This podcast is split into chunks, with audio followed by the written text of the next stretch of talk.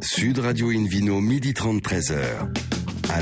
Bonjour à toutes et à tous, ravi de vous retrouver à bord du numéro 1072 d'Invino Sud Radio. Nous sommes délocalisés chez le caviste Nicolas au 31 Place de la Madeleine. Nous sommes à Paris. Je rappelle que vous écoutez par exemple dans une belle région, à Bergerac sur 95.5. On peut retrouver sur notre page Invino et le compte Instagram Invino Sud Radio. Aujourd'hui un menu qui prêche comme d'habitude la consommation modérée et responsable avec euh, tout à l'heure par téléphone Jean Tessèdre, propriétaire du domaine des Périoles. Nous serons du côté de saint pour 5, une belle région.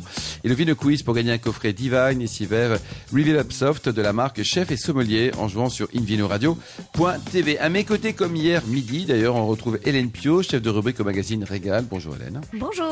Super, vous êtes avec nous hein, ce dimanche. Hein. C'est, ça fait bien, ça fait bien d'avoir un joli rayon de soleil. C'est vous, Hélène. Oh, merci oh, Et puis Philippe Forbach, notre deuxième rayon de soleil. On est cerdé par soleil. Président de l'Union de la sommellerie française. Bonjour Philippe. Bonjour Alain. Pour commencer cette émission, Invino Sud Radio a le grand plaisir d'accueillir Michel Gassier, qui est propriétaire du château de Nage en appellation Costière de Nîmes. Bonjour Michel.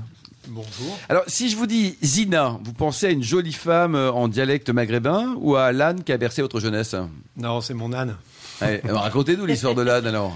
Ben, moi, j'ai grandi à la campagne, on a des animaux et j'avais. Euh, mes parents euh, avaient acheté à mon frère et moi une ânesse et qu'on avait appelée Zina. Ma famille étant originaire d'Algérie, donc voilà, d'où le, petit nom qu'on a. Le Zina qui veut dire belle en, arabe. Bah, exactement, belle en dialecte, euh, exactement. Alors, euh, donc là, ce, vignoble, on en parle un peu, donc vous avez atterri là-bas par hasard? Eh ben en fait, euh, ma famille a atterri en 62. Hein. moi, j'étais tout petit à l'époque. Et c'est là où j'ai grandi. Je suis donc la quatrième génération de, de ma famille à, à m'en occuper et ma fille nous rejoint au mois de janvier. Donc Chouette. Euh, la cinquième génération. Donc ça y est, la fin janvier sera parmi vous quoi. C'est génial. Ouf. Hélène. Ouf parce que vous, vous aviez hâte là de l'avoir arrivé. C'était compliqué jusque là. Bah non, mais euh, bon, j'ai 61 ans et on se. Vous êtes super jeune, 61 ans, mais oh. Voilà, on se projette. Vous avez commencé à travailler à quel âge? Euh, ben moi, après les études, à 23 ans, quoi. Oui, vous n'allez quand même pas partir à la retraite à 61 ans. Ah bon, non, non, ah mais euh, bon, on est content quand euh, l'œuvre familiale perdure. Alors, puisqu'on parle de, vos études et de ce que vous avez fait ensuite, vous n'avez pas commencé tout de suite à la vigne. Hein. Vous êtes d'abord allé vous promener aux États-Unis. Et oui, parce que je suis d'une génération où on devait faire le service militaire. Et euh, j'étais moyennement motivé euh, pour aller passer un an dans l'armée. Et à l'époque, euh, il y avait ce qu'on appelait la coopération, qui est un peu les VIE d'aujourd'hui. Et j'ai postulé et j'ai atterri euh, d'une manière très très surprenante euh, à Washington euh, ah auprès de l'attaché agricole de l'ambassade. Vous étiez archipistonné ou pas? Ben non, mais j'ai même pas, le député du coin, tout ça là? D'habitude, la plupart ayant fait une école d'agriculture, on était plutôt envoyés dans les pays en voilà exactement. Et non, ils m'ont choisi pour ça et ça m'a plu, j'y suis resté. J'ai rencontré, hein. rencontré, mon épouse qui est américaine. Et, qui est toujours la même? Et qui est toujours même. Ça, c'est un autre exploit. Et, qui s'appelle Tina. À mon avis, il y, a une question de consonance. Tina, Zina. Il y, a une question de consonance, je pense. Sûrement. Oui, ouais, on va s'arrêter là. Parce que... Ouais, c'est ça. ça c'est ça, c'est ça. Et donc, euh, vous, vous, occupiez des vins à l'ambassade alors? Euh, ben en fait, on, on, aidait les exportateurs français de produits agroalimentaires. Il y avait les vins, mais il y avait aussi les fromages, les pâtisseries, enfin un peu tous les, tous les produits.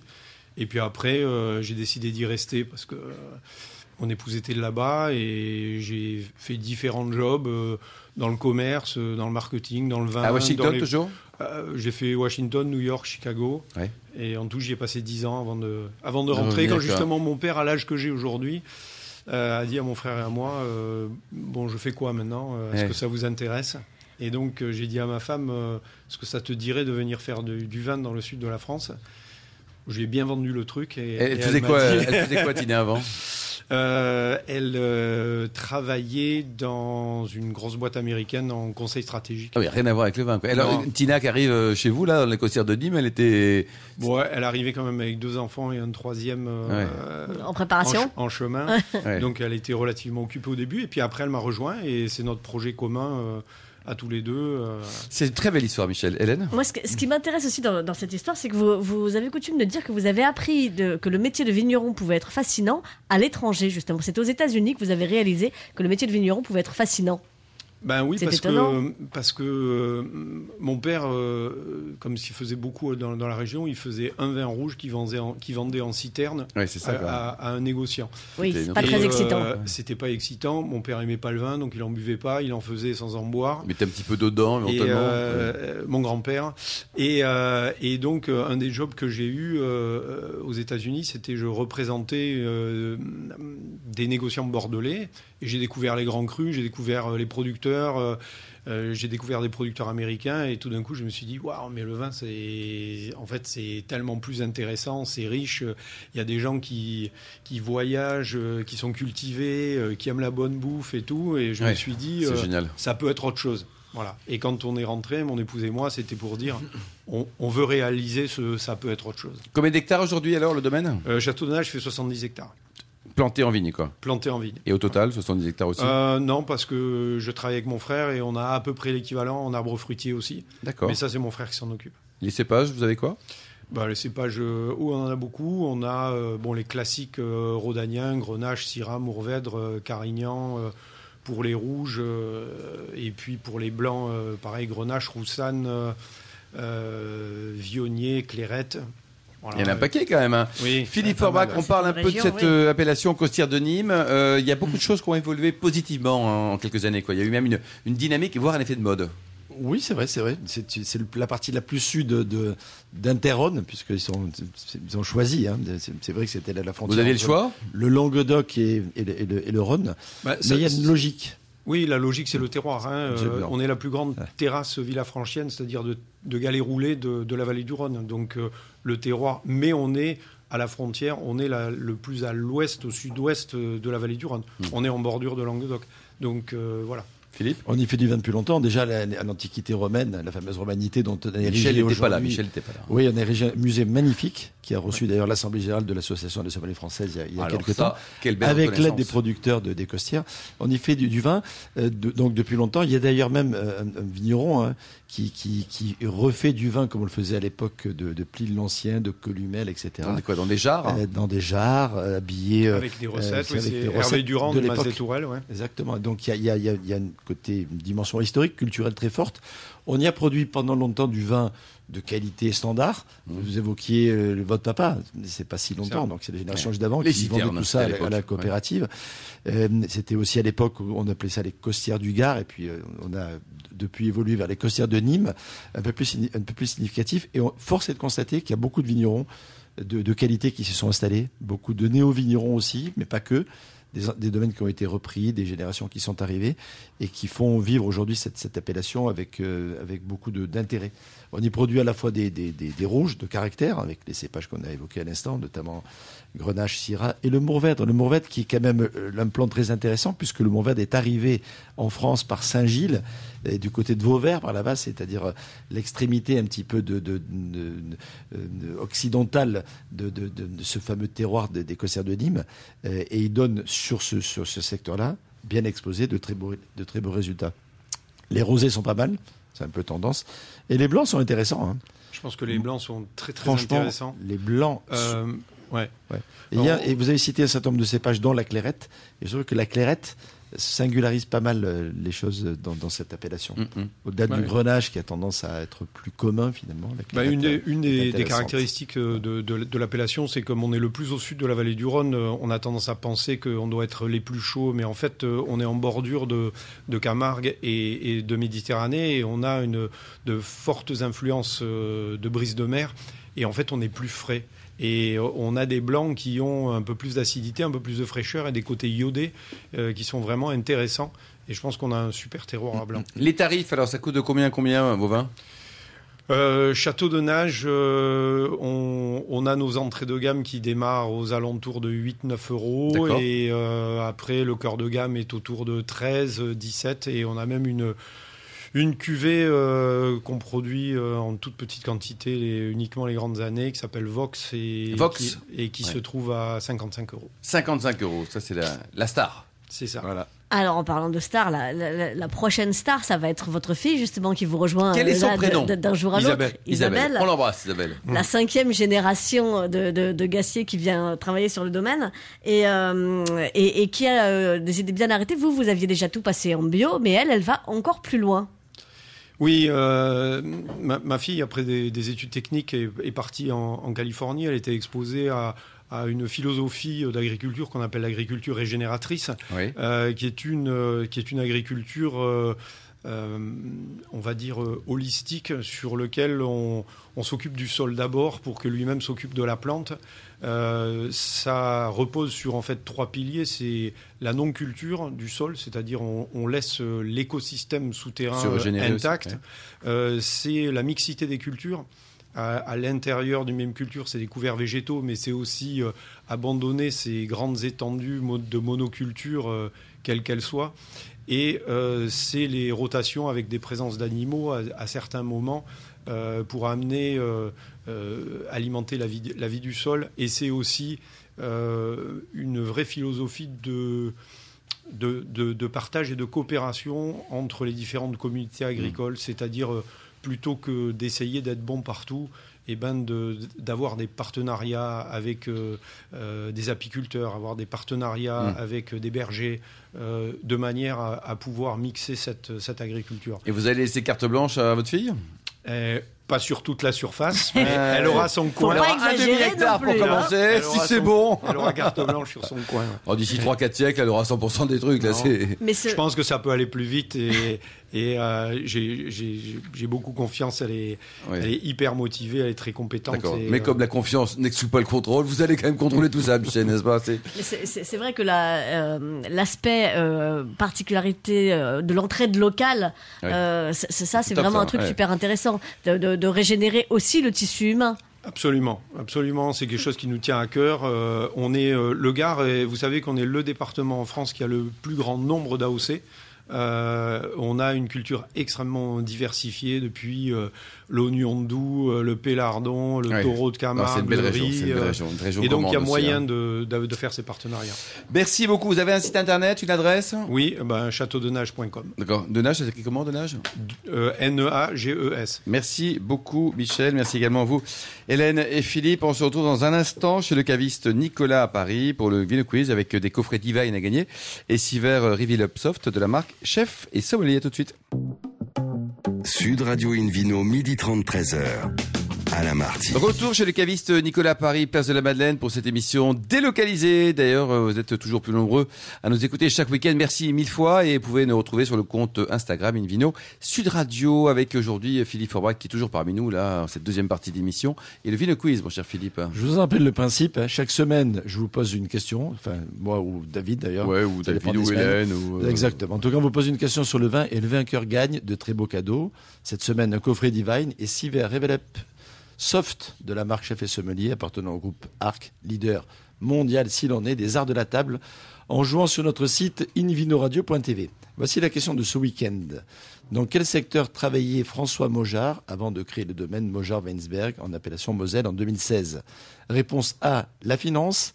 Réponse B, la coiffure. Réponse C, le cinéma. Pour répondre et gagner un coffret Divine et 6 verres Revel Up euh, Soft de la marque Chef et Sommelier, rendez-vous toute la semaine sur le site invinoradio.tv, rubrique Vino Quiz. Le gagnant sera tiré au sort parmi les nombreuses bonnes réponses. Merci Philippe Aubrac, Invideo sur Radio. A le plaisir d'accueillir maintenant par téléphone Jean Tessèdre, propriétaire du domaine des Berrioles à Saint-Pourçain. Bonjour Jean. Bonjour à tous. Alors racontez-nous votre histoire de vin. C'est une histoire familiale qui débute en 1976. Il faisait chaud cette année-là, hein? Faisait chaud, ouais, voilà. C'est donc une une aventure où euh, mes parents sont arrivés euh, originaires de Clermont-Ferrand, donc euh, des purs auvergnats, ont voulu découvrir le, le Bourbonnais et l'Allier, donc se sont installés sur la propriété en 76. Et ils ont commencé à diversifier le, le domaine en 89 avec l'acquisition d'un parcellaire qui était un clos, le clos des Berrioles. Et donc les trois premiers hectares de, de vignes donc ont été plantés sur sur cet îlot-là. Et c'est le, le, végétal qui a été euh, mis en place parce qu'ils avaient une, une, expérience agronomique, mais euh, pas sur la partie vinification. Donc euh, au départ, ils sont partis avec un, un, travail en collaboration avec la coopérative du vignoble. D'accord. Et aujourd'hui, vous avez combien d'hectares au total? Je suis euh, revenu sur la propriété en 2010 où euh, j'ai créé la, partie vinification et élevage des vins pour commercialiser en bouteille. Et donc, on est sur 16 hectares de, de vignes tout en agriculture biologique et avec pratiques en biodynamie. Philippe Forbrac, cette appellation 5%, elle n'est pas forcément très connue du grand public. C'est tout petit petit, c'est grand grand grand, c'est comment? Non, c'est pas c'est pas très grand. C'est une appellation pourtant historique. C'est vrai que c'était un vin extrêmement célèbre pendant toute une époque. Oui. Euh, c'est un vin qui est que moi j'aime bien découvrir parce que justement ça permet de faire redécouvrir. C'est célèbre notamment pour ses vins relativement euh, fringants, de, de gamay, euh, la ficelle notamment est eh une des cuvées célèbres effectivement qui a, qui a marqué l'histoire de 5%. Mais au, Aujourd'hui, il y a c'est un bon exemple avec euh, le domaine des Bérioles, mais il y a, des domaines qui font des, vins de, de, grande race, euh, en travaillant à la fois sur le gamay, à la fois sur le pinot, aussi sur le fameux Tressalier, qui est un cépage blanc euh, très intéressant, en complément d'autres cépages. Donc vraiment des, vins qui méritent d'être à découvrir, redécouverts. Hélène vous, vous, demandiez les, superficies. On est sur 800 hectares, sur 19 communes. C'est vraiment petit petit. Hein. C'est à peu près la surface de Pomerol. Voilà, c'est ça, pour, pour vous donner. Ou alors du jardin de Philippe Orbach. Oui, oui, voilà, de, ma petite propriété, boulevard Haussmann. Exactement. C'est ça. Ah, ah, monsieur le baron, là, oui. Alors. Vous avez le bistrot du sommelier, mais en fait, c'est juste une vitrine derrière. Il y a le jardin de, Philippe Orbach, juste derrière. Mm. euh, donc, effectivement, Jean Tessèdre, euh, vous, vous avez repris, euh, vous, le, domaine de vos parents en 2011. Vous n'y travaillez pas tout seul, parce que quand on disait que c'est une, une, histoire de famille, euh, j'ai entendu parler d'une certaine Sophie, d'un certain Jérôme aussi. Voilà, aujourd'hui, donc euh, dans l'aventure, euh, ma sœur et mon beau-frère, donc Sophie et Jérôme Roux, m'ont rejoint en, en, 2015 pour euh, ben, continuer l'aventure en famille et pouvoir vraiment développer le, le, domaine pour que voilà, il y a, aujourd'hui qu'il y ait une reconnaissance sur sur ces sur ce domaine et cette appellation et tout faire pour que nos vins aient une belle notoriété en restauration, en sommellerie et chez les cavistes pour que tout le monde puisse être ambassadeur de, notre domaine. Et ça s'engueule pas trop parce que là, trois, ils sont deux contre un, euh, deux contre vous là. C'est qui, s'occupe de quoi? Euh, Est-ce que Sophie est plutôt du côté de son frère ou de son mari? Euh, donc, euh, bah voilà, un domaine familial. Donc, on donc ça s'engueule un petit peu quand même, non? oh, Il faut de temps en temps, mais il y a quand même une belle, une belle trame et on a, on a, une, on a une philosophie qui, qui, qui est jeune et qui a envie d'être dynamique et qui a envie de vraiment démontrer les valeurs et les richesses du, des terroirs de, de 5% et notamment les cépages autochtones, mais qui est le tressalier. C'est vrai que c'est vraiment notre, euh, notre bâton de pèlerin. Il est comment ce cépage? Alors racontez-nous un peu, parce que Philippe a abordé le sujet tout à l'heure là. Il, est, blanc. Il est blanc. Il est blanc, voilà, tout à fait. C'est le, le Le, donc, euh, c'est un cépage euh, assez rustique au niveau du, du végétal, même si il faut faire très attention à sa maturité phénolique et alcoolique. Et euh, sachant que c'est une peau qui est très très fine, donc très sensible euh, aux oxydations. Oui. Donc une, euh, une récolte une manuelle est assez essentielle pour, pour pouvoir mettre vraiment en, avant ces, ces, arômes primaires de cépages qui sont très très très atypiques. Et c'est un cépage en fait qui a une très grande salinité et on est vraiment sur sur ces notes de, de, de raisins frais, d'agrumes, de, de zeste avec une, très grande sanité en bouche. Euh, pour terminer, Jean, dites-nous, la, la, gamme de prix, ça va de combien, combien au vin donc nos, nos vins vont, vont aller de, de, des entrées de gamme qui vont être entre 10 et 13 euros et après bah voilà des vins de, de terroir, de cépage euh, avec euh, des élevages, avec des sélections parcellaires où là on va plutôt être autour de, de 20 à 35 euros. D'accord. Vous avez un site internet, une adresse pour euh, en savoir plus sur sur vous, sur vos vins également? Tout à fait. Vous allez sur le, le domaine des berrioles.com et après on sera là pour vous accueillir au domaine. On fait beaucoup de nos tourisme aussi sur le domaine pour faire découvrir nos terroirs et nos cépages. Oui, on va parler de 5 routes des vins. Il y a plein de choses que vous avez organisé, hein. plein de choses qui sont intéressantes pour venir se balader, notamment au mois de janvier. Bah, ça tombe bien, on est mi-janvier. Merci beaucoup Jean Tessèdre, merci également à vous Hélène Pio. Nous retrouvons maintenant Philippe Forbach pour un petit zoom sur l'appellation Saucignac. Alors Saucignac, c'est déjà, c'est où Philippe? Est-ce qu'on est loin de 5% ah, il faut prendre l'avion, peut-être le train. En tout cas, il faut prendre son envol parce que c'est carrément c'est dans le sud-ouest, donc on s'éloigne effectivement un peu du massif central et de, et de l'Auvergne, euh, de l'Allier plus précisément pour 5%. Et là, on va en Dordogne. D'accord. Donc on fait un cap quand même, euh, une diagonale vers vers le sud-ouest de la France, et on va situer du côté de Bergerac, puisque ça fait partie des vignobles de Bergerac, le fameux Saucignac. Saucignac ne produit que des vins blancs et que des vins blancs euh, moelleux, donc c'est quand même très pas précis. De rouge, il n'y a, pas, a pas de de rouge. Et c'est assez précis. C'est né d'un différent avec certains producteurs de Montbazillac. Ils se sont pas mis d'accord. C'était dans les années 30. Ça a été un peu chaud, euh, compliqué. Et du coup, ils ont créé une appellation en tant que telle, qui est une micro-appellation, un Saucignac. Si on pose la question, même euh, beaucoup de gens du vin, des amateurs éclairés, des sommeliers patentés, finalement, on, on connaît éventuellement de nom.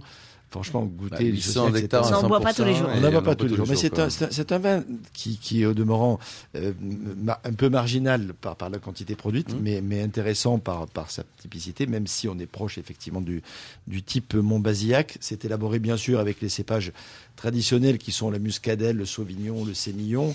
Euh, mais on, on, a quelques cépages complémentaires qui apportent une certaine originalité, comme le chenin blanc par exemple, l'ondinque ou encore l'uni blanc qui peut être utilisé dans cette, dans cette appellation. Ça veut dire qu'il n'y a que des blancs, que des cépages blancs, qu'on n'y produit que du vin blanc moelleux, voire liquoreux en fonction un peu des millésimes, et que c'est un vin qui est élaboré normalement à partir de vendanges tardives atteintes de la pourriture noble, donc euh, voilà le fameux Botrytis cinerea, euh, avec aujourd'hui une tendance à faire des vins peut-être moins sur la liqueur et moins sur la sucrosité qu'à une certaine époque. Et c'est ce qui peut éventuellement aussi caractériser Saucignac. C'est pas nécessairement des vins de, de, de, grande densité, même si certains peuvent l'avoir. Et surtout, c'est pas c'est pas l'objectif. Plutôt de faire des vins sur la fraîcheur et donc d'aller chercher l'agrume, d'aller chercher le côté aérien un peu plus désaltérant, voire la salinité qui, qui est assez oui. recherchée. Et le type Ici, de plat, Philippe, qu'on peut imaginer avec ces vins euh, Alors, à tendance sucrée, on va dire. Tendance sucrée, bien sûr. Si on pense sud-ouest, on va on va on va penser, ah, mais on va ah, l'éviter ah, peut-être le fameux foie gras qui a fait on en a, voilà, c'était il n'y a pas si longtemps. Donc voilà, on en a mangé beaucoup, en effet. Hein. Oui, donc bien entendu, il y a bien d'autres choses. Ces vins-là peuvent être servis euh, avec avec des petites cochonnailles, franchement très bien. Moi, j'avoue que des, des, des, des, des saucisses euh, juste cuites comme ça, braisées ou autres, sur les vins liquoreux, ça marche. pas trop doux, ça fonctionne très bien, notamment s'ils sont légèrement relevés d'herbe. Euh, ça va très bien avec des volailles. On le dit souvent, c'est une association qui fonctionne et franchement, c'est pas juste de l'écouter, essayez-le. Ça fonctionne bien si vous faites un poulet, alors un poulet Hélène, au citron par exemple. Par exemple. Euh, je, je, ça, je confirme. Ça, ouais. ça, fonctionne bien. Ça marche pas mal ouais. avec euh, un tagine au citron confit. J'ai essayé il y a pas longtemps ah oui, et ça fonctionnait. Très bien. Ouais. On note, on note. Tagine de volaille notamment peu plus compliqué que l'agneau, mais une tagine ouais. de volaille, ça marche vraiment très très bien. Ça va très bien euh, avec, avec des poissons aussi. Hein. L'agrume est un très bon, une très bonne possibilité. Ouais, c'est une bonne passerelle pour Absolument. Euh, voilà. euh, ou alors éventuellement les fruits de la passion parce qu'il y a un côté frais, fringant. Oui, mais ça, aérien, ça passe etc. le problème, Philippe. Hein. Oui, mais c'est, oui. on sent, on ça passe. Mais, mais grâce au Saucignac, ça revient. Mais on s'en lasse, on ça s'en va et ça revient. J'ai déjà entendu ça quelque oui, part. Mais on s'en lasse jamais de toute façon. Voilà. Et, on, euh, et combien ça coûte une bonne Bien sûr, hein avec les fromages, parce qu'il ne faut pas oublier, et pas que les pâtes persillées, des, des fromages de, de, de, de, brebis, des tomes de brebis, tout ça, ça, ça va ça marche très, bien, très bien. Combien ça coûte une bonne bouteille en général hein, La moyenne, on peut trouver des, on peut prendre du plaisir à partir de combien? À partir d'une douzaine d'euros. Douzaine d'euros. Euh, entre 12 et 20 euros à peu près. Il y a, voilà, ils sont pas quelques sont... vignerons peut-être qui ouais, sont, qui sont surtout à ne pas louper, un, un qui s'appelle le château Cour des Mus qui fait partie un peu des, des, des, des standards, des, classiques de, de, cette petite, petite appellation. Mmh. Et comme les cousins d'autres régions, ça, ça, peut vieillir? Il y a un potentiel de garde ou oui, c'était créé pour déguster rapidement? Alors, La sucrosité et le fruité font, font qu'effectivement, jeune, c'est très agréable. Mais comme tous ces vins liquoreux également, ce sont des vins qui, euh, se, qui vivent très bien. 10 ans, 15 ans, euh, même vingtaine d'années. Ils ont plus tendance à manger légèrement leur sucre avec le temps, oui. à devenir encore plus digeste. Hmm. Donc c'est vraiment très intéressant. Et température de service, on les vend euh, à l'effet un 3 degrés bien frappé ou pas là, Philippe Oui, comme d'habitude, et si on peut mettre des glaçons à l'intérieur, c'est encore, mieux, bien entendu, Monsieur Marty. Un, un peu de coca aussi peut-être. Allez-y, tant que vous y êtes. Je Saucignac cocktail Ceci étant, Saucignac ou ces vins liquoreux avec par exemple un peu de Schweppes, ça marche aussi très bien, un peu à l'instar de ce que font les, nos amis de, de Sauternes en cocktail. C'est vraiment très agréable aussi. Température de service sur jeune, oui, ça c'est important. Jeune, euh, légèrement frais quand même, autour de 8, 8 9 degrés. D'accord. Pas le plus froid, c'est un peu dommage. Par contre, quand il prend un peu d'âge, et surtout après une vingtaine d'années, c'est plutôt, ouais. plutôt autour de 14 degrés qui sont les plus intéressants. Merci beaucoup, Philippe Forbach. Merci également à Jean Tessèdre, Michel Gassier, Hélène Pio et aux, aux milliards d'amateurs de vin qui nous écoutent chaque week-end avec beaucoup de passion. Un clin d'œil à Justine qui a préparé cette émission, ainsi qu'à Sébastien pour la partie technique. Fin de ce numéro de Invino Sud Radio. Pour en savoir plus, rendez-vous sur le site hein, sudradio.fr, invinoradio.tv, notre page Facebook Invino et le compte Instagram, Invino Sud Radio. On se retrouve samedi prochain, ça sera à 13h précise pour un nouveau numéro délocalisé chez Nicolas, qui a été fondé en 1822, vous le savez. D'ici là, excellent déjeuner, restez fidèles à Sud Radio, encouragez tous les vignerons français et surtout respectez la plus grande démodération. Salut, salut